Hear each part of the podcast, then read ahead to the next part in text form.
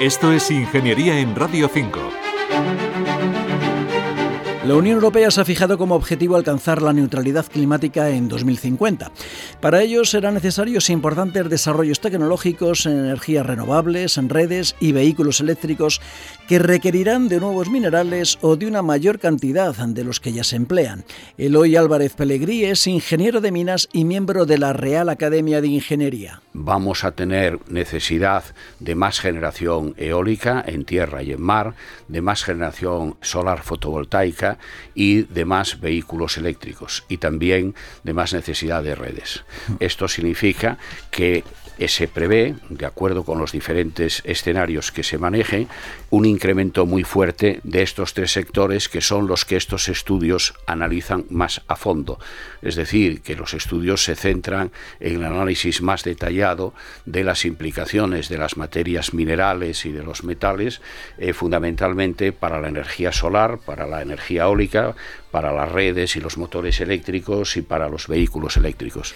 La Unión Europea tendrá que garantizarse el suministro de estos minerales, algunos de cuyos yacimientos se encuentran en el viejo continente, y de su procesamiento y transformación, y todo ello, advierte Álvarez Pellegrí, garantizando la sostenibilidad y el respeto al medio ambiente. Europa tiene una tradición minera importante, histórica y actual en ciertos países, con minería tanto de España como por ejemplo Suecia, que es un país moderno, es decir, que todos los minerales que son de utilidad o necesarios para la transición energética y para las tecnologías limpias deberían también de promoverse la producción dentro de Europa y en nuestro caso también en España.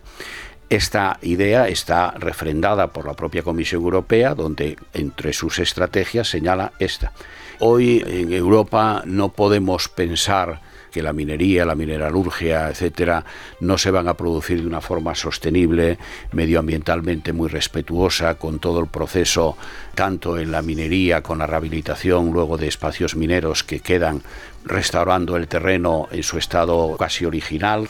Y dado que los minerales hay que extraerlos de las menas y requieren también procesos industriales donde hay técnica, hay ingeniería que son necesarios y que no debemos descuidarlos en el sentido de que hay que incorporarlos a los criterios de una transición. Como sucede con los combustibles fósiles, los minerales necesarios para la transición energética también pueden verse afectados por numerosos factores que eleven su precio y pongan en riesgo su suministro. Es posible que tengamos incrementos de precios, y que tengamos también volatilidades en esos precios. De hecho, en ciertos minerales como el cobalto, como el litio o las tierras raras, ya hemos visto variaciones importantes en los precios. Es decir, el precio será un elemento que tendremos que tener en consideración y que muy probablemente afecte desde el punto de vista de compensar las economías de escala de disminución de costes por mayor volumen de producción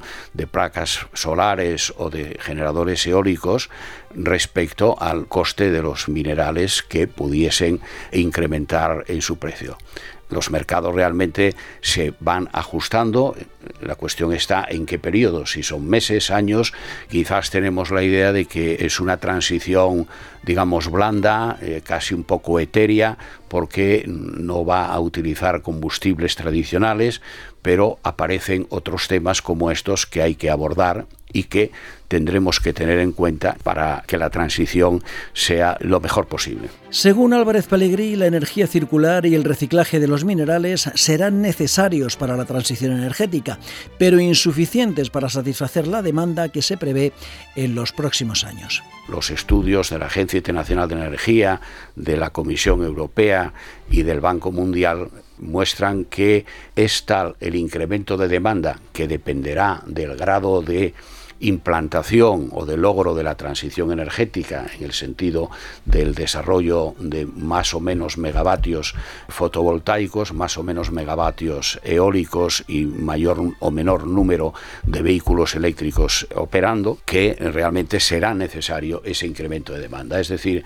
que aún teniendo en cuenta el reciclaje y la economía circular, necesitaremos más cantidad de eh, minerales para la transición energética. Esto es Ingeniería, es un espacio de Radio Nacional de España y la Real Academia de Ingeniería. Manuel Seara Valero, Radio 5, Todo Noticias.